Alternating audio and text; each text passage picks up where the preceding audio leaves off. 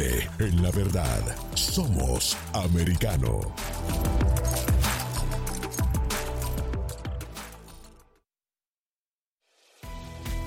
Estamos de vuelta con la revista informativa de Mañana con Americano, junto a Gaby Peroso y Jolly Cuello, por Americano.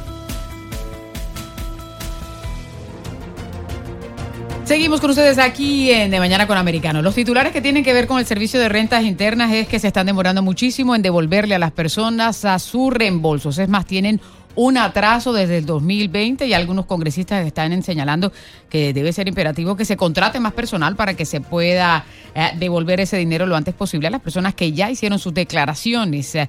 Y bueno, por otro lado, al que le toca pagar, pues como se están demorando tanto en revisar, de pronto no le va a llegar el cobro tan de inmediato. Pero lo cierto es, hay un dicho en este país que dice dos cosas seguras. Una de ellas que nos vamos a morir y la otra que hay que pagar impuestos. No en ese orden, primero hay que pagar los impuestos. Y la fecha que límite, por supuesto, siempre está marcada con el 15 de abril, pero casi siempre ocurre algo porque eh, eh, hay un feriado que está en, Virginia, entonces siempre terminan cambiándola y nos dan un par eh, de días más. Este es el caso también este año y por supuesto con la pandemia que cambiaron la fecha. Vamos a hablar un poquitito de esto de la declaración de impuestos, porque aquí es tan complicado que uno siempre tiene que pedirle el favor a alguien que se lo haga, ¿no? El favor no, porque hay que pagarlo, porque eh, hay otras partes donde nada más se llena el, formulario y es más fácil. Vamos a, saludar a alguien que sabe bastante de esto. Está con nosotros Emma Ortega, ella es consultora de impuestos de Tax House Gables. ¿Cómo estás? ¿Cómo te ha ido? Gracias por atendernos. Muy buenos días, Yoli. Muy buenos días, Gabriela. Eh, pues muy bien, con mucho trabajo ahora en, la recta final de la temporada de impuestos de 2021.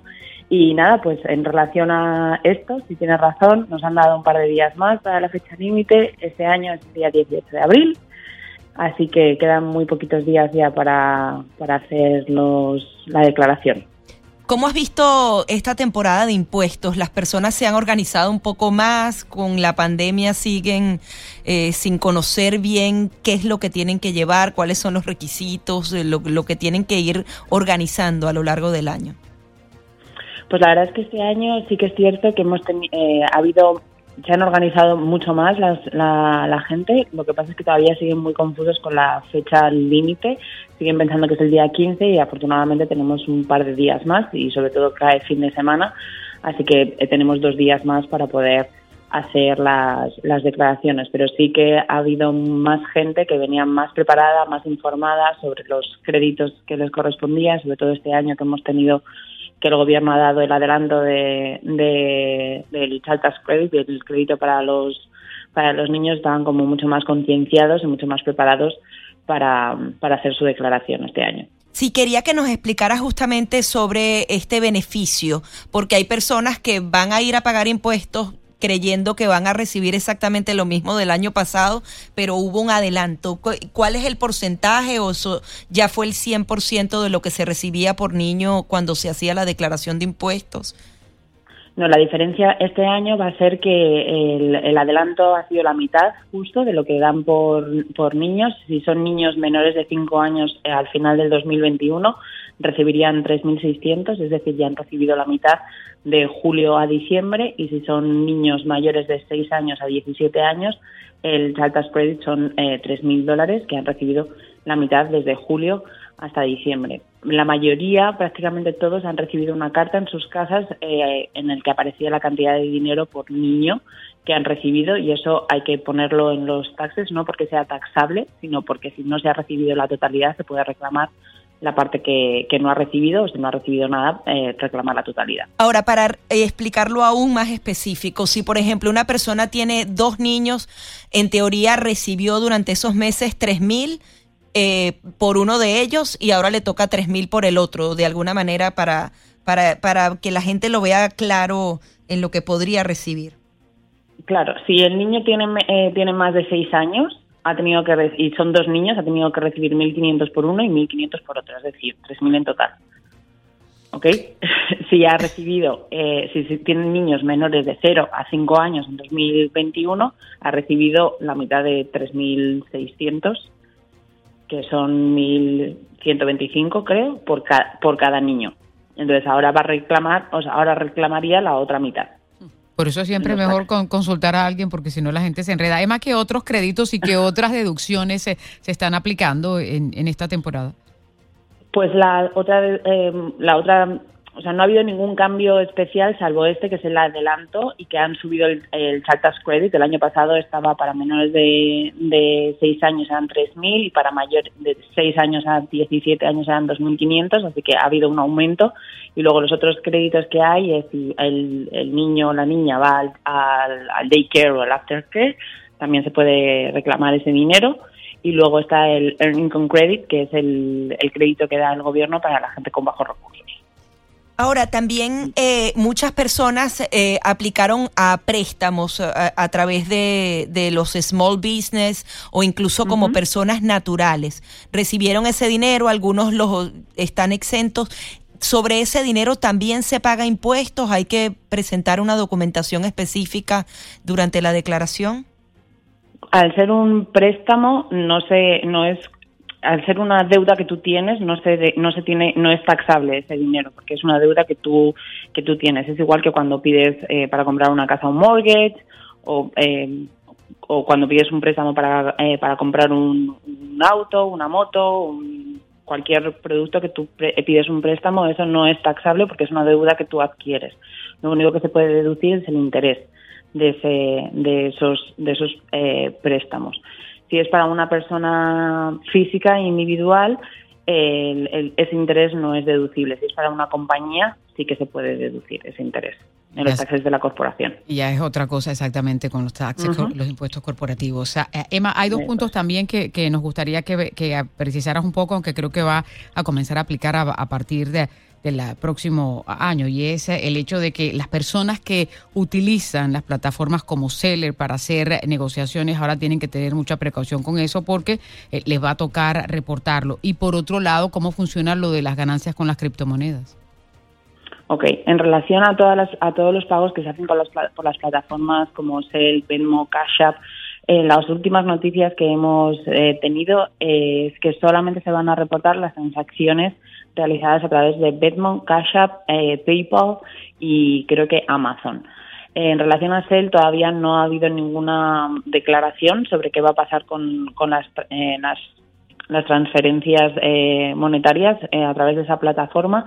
Sí que es cierto que hay que tener bastante precaución porque todo lo que se vaya a recibir eh, es muy probable que para el, dos, para el año que viene, cuando hagamos la declaración del 2022, eh, vaya a llegar una forma a, todas, a las personas que han hecho transacciones mayores de 600 dólares para que se reporte. Pero todavía no estamos muy seguros de cómo se va a proceder. Es una noticia que ha salido y que ha hecho que se ha hecho bastante grande y que ha alarmado bastante porque hay muchas veces que sales a cenar y, y una persona pues con, con tu hermano y, le, y tu hermano paga la cena y tú le pasas por ser la parte proporcional.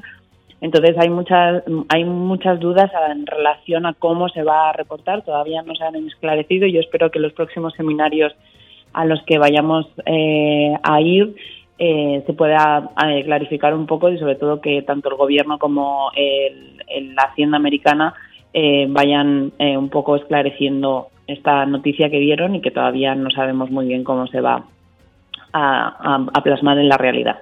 Ahora, y en relación a las Ay, perdón, sí. No, no, no, adelante, adelante. En relación a las, a las eh, criptomonedas, eh, sí que es algo que hemos notado mucho este año, que durante la pandemia ha habido mucha gente que ha dedicado a, se ha dedicado a vender y a comprar eh, tanto acciones en bolsa normales como en criptomonedas y simplemente advertirles que vayan a una persona, a un preparador de impuestos que sepa sobre, sobre este tema y que haya estudiado sobre este tema porque no es, un, no es algo fácil que se tenga que reportar porque las criptomonedas no es una acción eh, bursal, bursátil al uso. Entonces, que vayan a una persona pre bien preparada para que le pueda hacer la declaración bien porque si has ganado dinero, que hay gente que ha ganado mucho dinero, hay que reportarla de una manera correcta para que luego no tengan problemas con el IRS. ¿Cuáles serían tus recomendaciones para esos trabajadores por cuenta propia que quizás, no sé, son contratistas de construcción, hacen un trabajito en una casa, al otro día eh, lo hacen eh, prestando algún tipo de servicio? Esas personas que no tienen esa W2 o la 1099, ¿cómo pueden organizarse a lo largo del año para poder reportar eh, de la manera correcta lo que han sido sus ganancias durante el año? Pues hay una, el IRS siempre está dispuesto a recibir dinero, no, no es algo que sea mm, fuera de lo normal, hay una manera de poder hacer pagos adelantados al IRS. Eh, nosotros recomendamos a todos nuestros clientes que son contratistas, que trabajan con 1099, que intenten eh, todos los trimestres eh, guardar un poco de dinero para hacer esos pagos adelantados que luego cuando vayan a hacer la declaración de impuestos no tengan que pagar al final todo, todo lo que eh, han, acumulado y que tienen que eh, pagar impuestos, porque como bien habéis dicho en la cabecera del programa, hay una cosa que en este país no es perdonable, que es pagar impuestos. Así que nosotros siempre eh, alentamos a nuestros clientes a que hagan los pagos adelantados a la llave. se, pueden se tienen que hacer cada trimestre, es decir, ahora el 15 de abril sería el, el primer pago para el primer trimestre del año y eso siempre te va a beneficiar porque así vas a hay una penalidad al final del al final del año cuando vas a hacer la declaración que no es muy grande la penalidad pero si no has pagado los impuestos durante el año eh, el IRS te, te pone una penalidad. Ahora ¿Qué sucede con alguna persona que, por ejemplo, no recibe la 1099 o la W2 por parte de su empleador? Eh, ¿Ellos están exentos de pagar esos impuestos o deben hacer como un cálculo estimado y hacerlo así? ¿Qué recomendación le harías en ese caso? Eh, en este caso, muy buena pregunta. En este caso, nosotros lo que hacemos, si es una 1099, al final es fácil porque si te depositan el dinero en, la cuenta, puedes ver los depósitos y puedes sacar una cuenta aproximada. Pero siempre las compañías tienen la obligación de mandar esos formularios, porque hay que mandarlo tanto al empleado o el contratista como al IRS para que el IRS tenga récord de, de, ese, de ese dinero bajo ese Social Security. Entonces, en este caso es más fácil. En el caso de las, las W2, eh, nosotros lo que recomendamos es que soliciten al IRS eh, las transcripciones y entonces ahí debe aparecer eh, el dinero que se ha aportado bajo el Social Security. Nosotros, antes de llegar a las transcripciones, nosotros a los clientes lo que les decimos es que insistan a la compañía de que les manden esa, esa fórmula, esa, esa forma, para que así eh, no vaya a no, no tengan ningún retraso y no y no vaya a haber alguna penalidad, porque el, el IRS tiene tres años para poder mandarte una carta diciendo que se ha reportado ese, ese dinero bajo tu Social Security. Entonces, si ya has hecho taxes, pues hay que hacer una enmienda agregando esa, esas formas y si no has hecho taxes, pues hay que hacerlos. Así que primero insistir a la compañía para que te manden la, la forma y si no hay que mandar la solicitud de las transcripciones a la llave para ver qué es lo que se ha reportado bajo tu Social Security. Claro, y con el W2 el último cheque siempre tiene lo que se ha retenido, ¿no? Pero hay, casos de muchas de estas compañías que han quebrado a raíz de todo lo que ha pasado con la pandemia, que también hay muchas personas que tienen esa, ese problema, ¿no?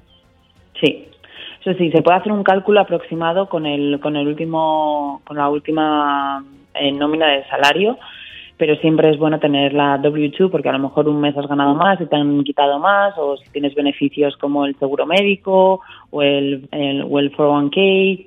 Hay muchos beneficios que tienes que no están plasmados al 100% en la última colilla. Entonces es mejor tener la W2 para saber exactamente lo que, lo que se ha reportado. Ahora, ¿qué sucede con una persona que no tenga esta documentación de aquí al 18? ¿Puede pedir una extensión? ¿Cómo lo hace?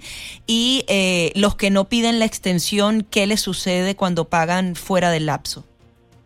Ok, la extensión, lo que, con lo que ganamos con la extensión es tiempo. Esto no implica que no vaya a haber una penalidad, porque eh, hay dos penalidades. Una, la primera por eh, mandar los taxes tarde de la fecha, y la otra por pagar tarde. Es decir, todas las personas que sepan que tienen que pagar porque no han pagado impuestos durante el año, es mejor que hagan la extensión y que manden dinero con la extensión, que se puede hacer, eh, y así evitan eh, la penalidad por hacer los taxes tarde y la penalidad por pagar eh, tarde.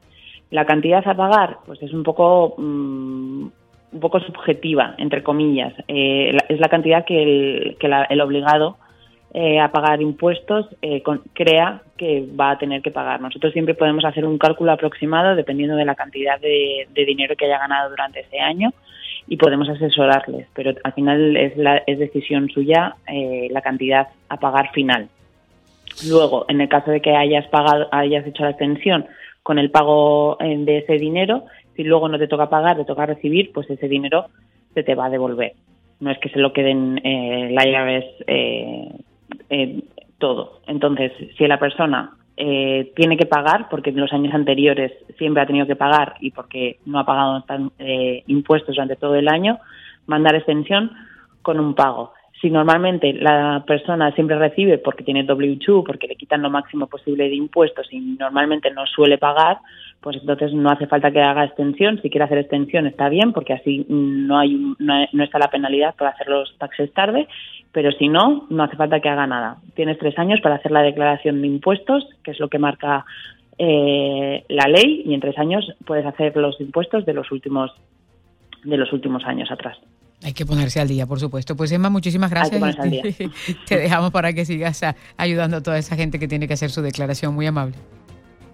Gracias, Jolly. Muchas gracias, Gaby. Que tengáis un buen día y muchas gracias por haberme invitado al programa y espero haber podido ayudar a la audiencia a aclarar sus dudas. Muchísimas gracias. Gracias a ti. Buen día. Buen día para ti también. Ahí estaba con nosotros Emma Ortega, consultora de impuestos de Tax House Gables. Con nosotros aquí en De Mañana con Americano.